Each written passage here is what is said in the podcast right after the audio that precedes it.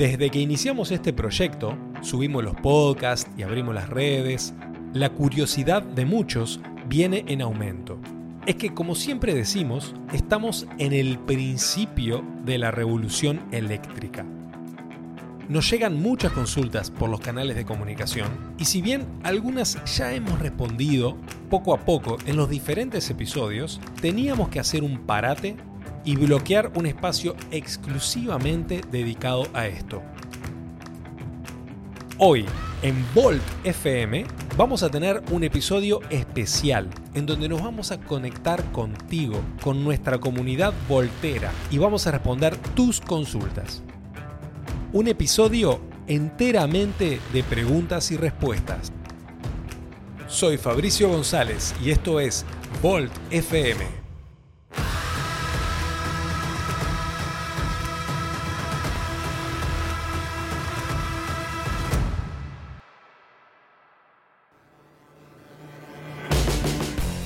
Vamos a empezar con la primera pregunta. Rafael Martínez 2175 nos preguntó, ¿es necesario bajar el nivel de la batería menos del 50% para realizar la carga? Y bueno, Rafael, acá básicamente esto es, todo un tema, ¿no? Y hay mucha controversia, inclusive con las recomendaciones de las marcas que usan conceptos que la verdad son relativos. Acá, antes de ir a fondo con el tema, me gustaría repasar qué es el BMS.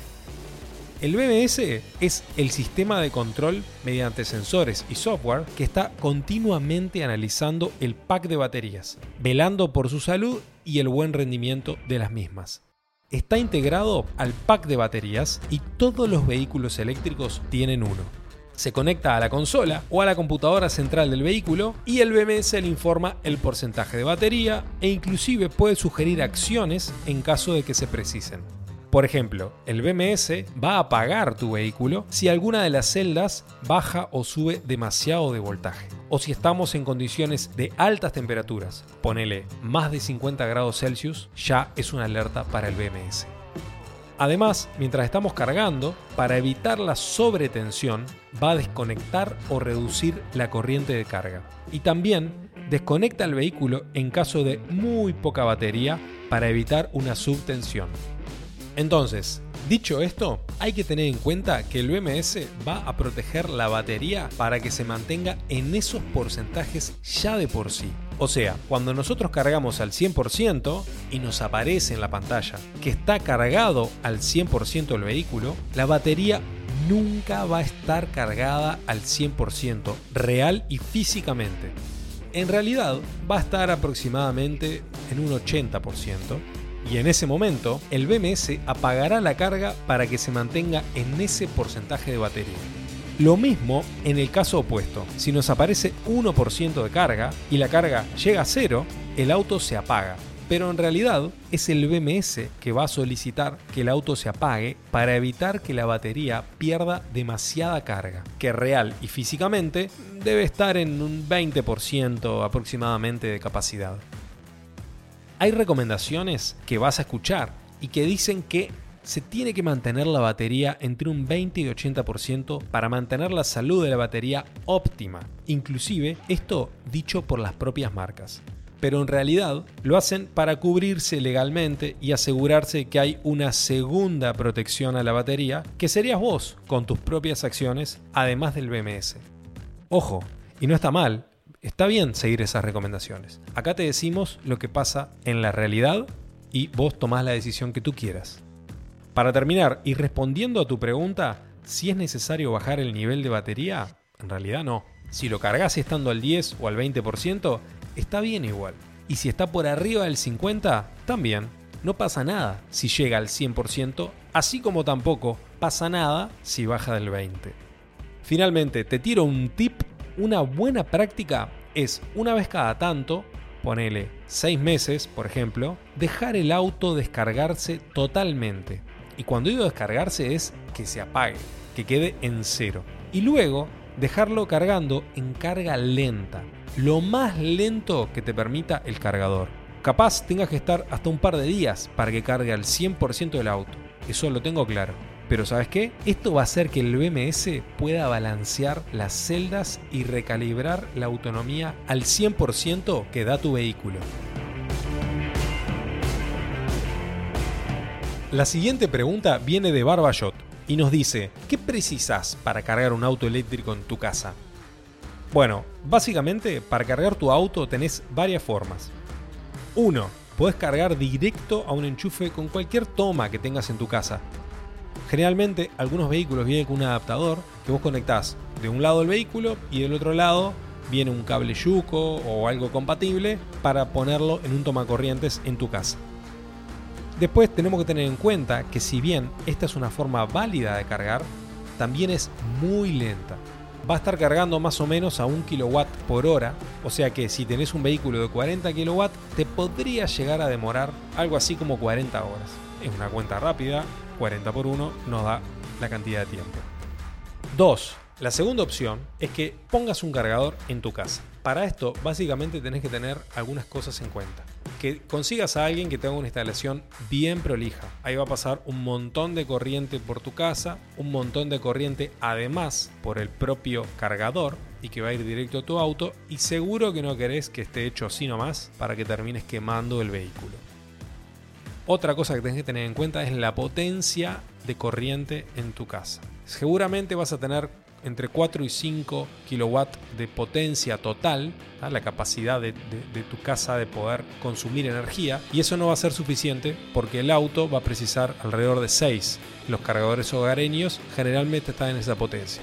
Entonces, sería muy bueno de que puedas subir la potencia por ahí a 9. Es un trámite simple que se hace en la compañía de luz, en este caso si es para Uruguay en UTE, y al subirlo a 9 automáticamente ya te va a quedar la capacidad de 6 para poder cargar el auto y después te quedan unos 3-4 ahí disponibles para poder conectar lo que vos quieras con total tranquilidad. Seguimos con la pregunta de Gilbert que nos dice, ¿Cuáles son las normas o leyes para la instalación de puntos de carga residenciales? Esta pregunta respondemos rápido y tiene mm, de alguna forma un punto de contacto con la anterior y es que no hay normas o leyes para instalar puntos de carga residenciales. O sea, simplemente hay que hacer el trámite en tu compañía de luz, en este caso para Uruguay UTE, y ya está pronto. Automáticamente ya quedas habilitado para poder cargar tu vehículo tranquilamente en la comodidad de tu hogar.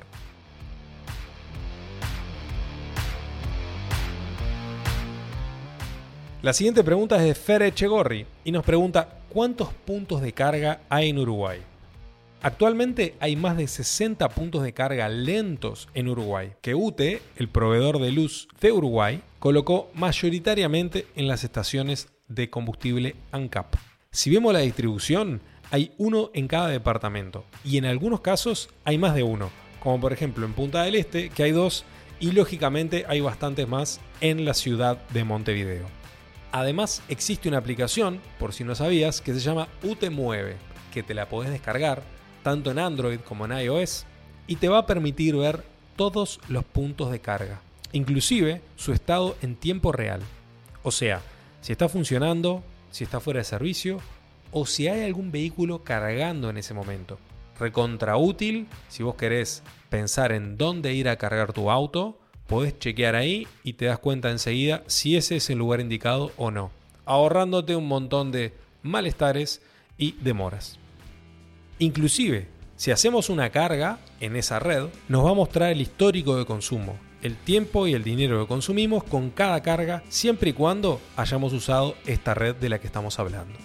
También hay algunos puntos de carga gratuitos, que generalmente están ubicados en lugares preferenciales de estacionamiento como por ejemplo en el caso de Uruguay, en el Aeropuerto Internacional de Carrasco, en el supermercado Chiant y en el shopping de Punta del Este. Y poco a poco diferentes lugares están tomando conciencia de esto y agregando puntos de carga en sus locales.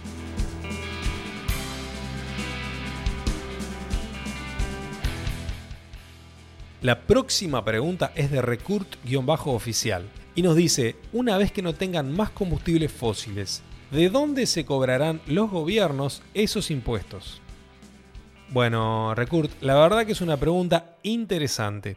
En el día de hoy hay muchos impuestos cargados sobre el combustible y cero prácticamente sobre la energía que usamos para cargar los vehículos eléctricos. Me atrevería a decirte que seguramente van a aparecer impuestos. Es imposible pensar de que baje la recaudación drásticamente de algo que está establecido durante tanto tiempo y no se busque otro lugar en donde compensarlo. O sea, quisiera decirte que no va a pasar nada, pero la realidad es que se va a venir en algún momento. En Europa, concretamente en España, y aprovechamos para saludar a la comunidad voltera del viejo continente, que tenemos varios escuchas por ahí, ha ocurrido esto. Ellos llevan años avanzados en la electrificación de su parque automotriz y tienen impuestos por punto de carga. De todas formas, también tienen el plan MOVES que da diversos beneficios para la compra a usuarios finales que pueden representar ahorros de hasta 5.500 euros y otros beneficios fiscales.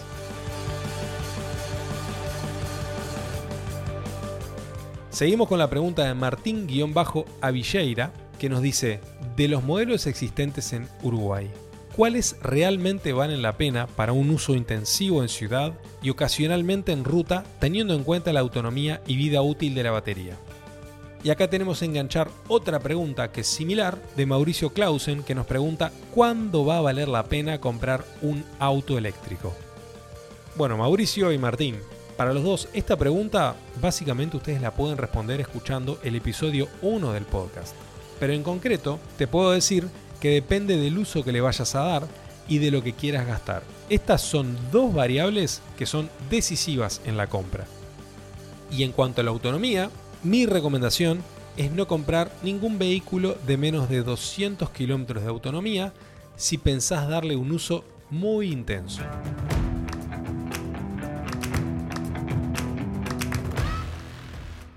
Seguimos adelante con la pregunta de Gianca-Ferro, que nos dice qué durabilidad tienen las baterías y aproximadamente el valor de las mismas. Gianca, acá te recomiendo que te escuches el episodio 2 del podcast, que hablamos largo y tendido de las baterías. Pero para ser concreto, la durabilidad, dependiendo de las marcas, puede ser de varios años. Y el precio, hoy por hoy, está por arriba de los 100 dólares por kilowatt.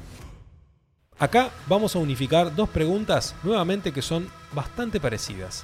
Por un lado tenemos una pregunta de Marco El Pola que nos dice, hola, ¿cómo están los costos de los mantenimientos de estos autos? ¿Supuestamente llevan menos? Y después, Lea-Rui07 nos pregunta, el consumo ya lo mostraste, pero seguro y service son distintos? Entonces, para responder a ambas preguntas, vamos a hablar acerca de los servicios. Y la respuesta es sí. El service de un auto eléctrico es más simple y muchas veces más barato que un vehículo nafta. En el caso concreto, y para poner un ejemplo, un service de un vehículo eléctrico en sus 5.000 kilómetros o 12.000 kilómetros está alrededor de unos 150 dólares el service completo. Versus un service de un vehículo de 100.000 kilómetros a nafta del año 2013 que te puede salir, el oficial, 200 dólares. Esto se da porque naturalmente hay menos mano de obra y menos reemplazo de partes a la hora del service. No tenemos cambio de aceite ni de filtro, por ejemplo, entre otras cosas.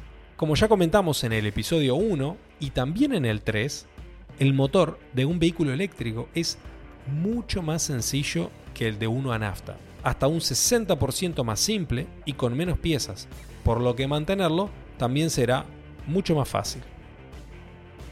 Y para terminar, en cuanto al seguro, no tenemos ningún cambio. El costo de un seguro de un vehículo a nafta va a ser similar o prácticamente igual al de un vehículo eléctrico y su costo va a estar basado en el costo del vehículo en el mercado.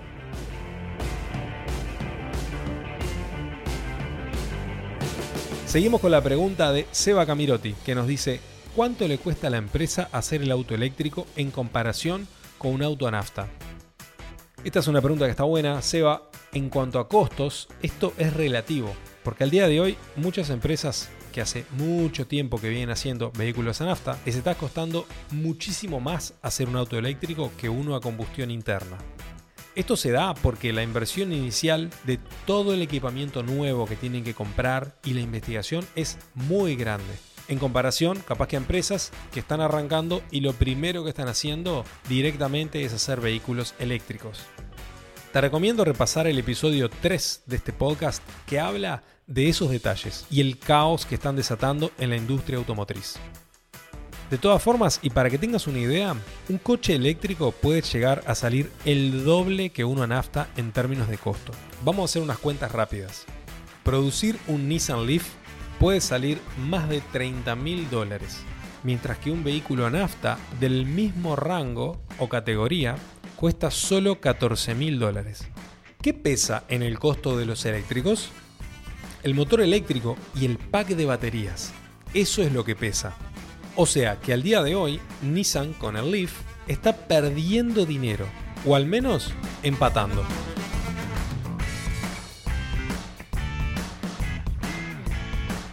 Y para cerrar tenemos la última pregunta de Tonga16D que nos dice, ¿qué hay de cierto en el subsidio de patente y seguro de los autos híbridos y eléctricos? Bueno, en varios países del mundo se ofrecen beneficios impositivos a los autos eléctricos y en algunos casos a los híbridos también. En Uruguay existen por ahora diversos beneficios únicamente para vehículos que son 100% eléctricos. Y te cuento, número 1, tasa global arancelaria de vehículos eléctricos de 0%, reducción del IMESI, que es un impuesto al motor de los vehículos, patente rebajada al 50%, y también vas a tener un beneficio en la tarifa de luz cuando cargues tu auto en tu casa, que se reduce a la mitad en el periodo más económico de la tarifa.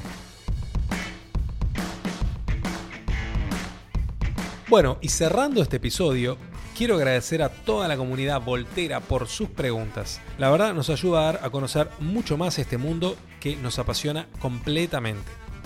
Hoy respondimos la primera tanda de 12 preguntas y vamos a seguir aportando datos en este camino que estamos transitando juntos sobre la electrificación del rubro automotriz. Gracias por acompañarnos en este episodio. Si tenés más preguntas o consultas, escribilas, que si llegamos a otra cantidad suficiente, vamos a hacer otro episodio sobre preguntas y respuestas. También está bueno que nos digas qué te parece el podcast qué te gusta o qué le mejoramos.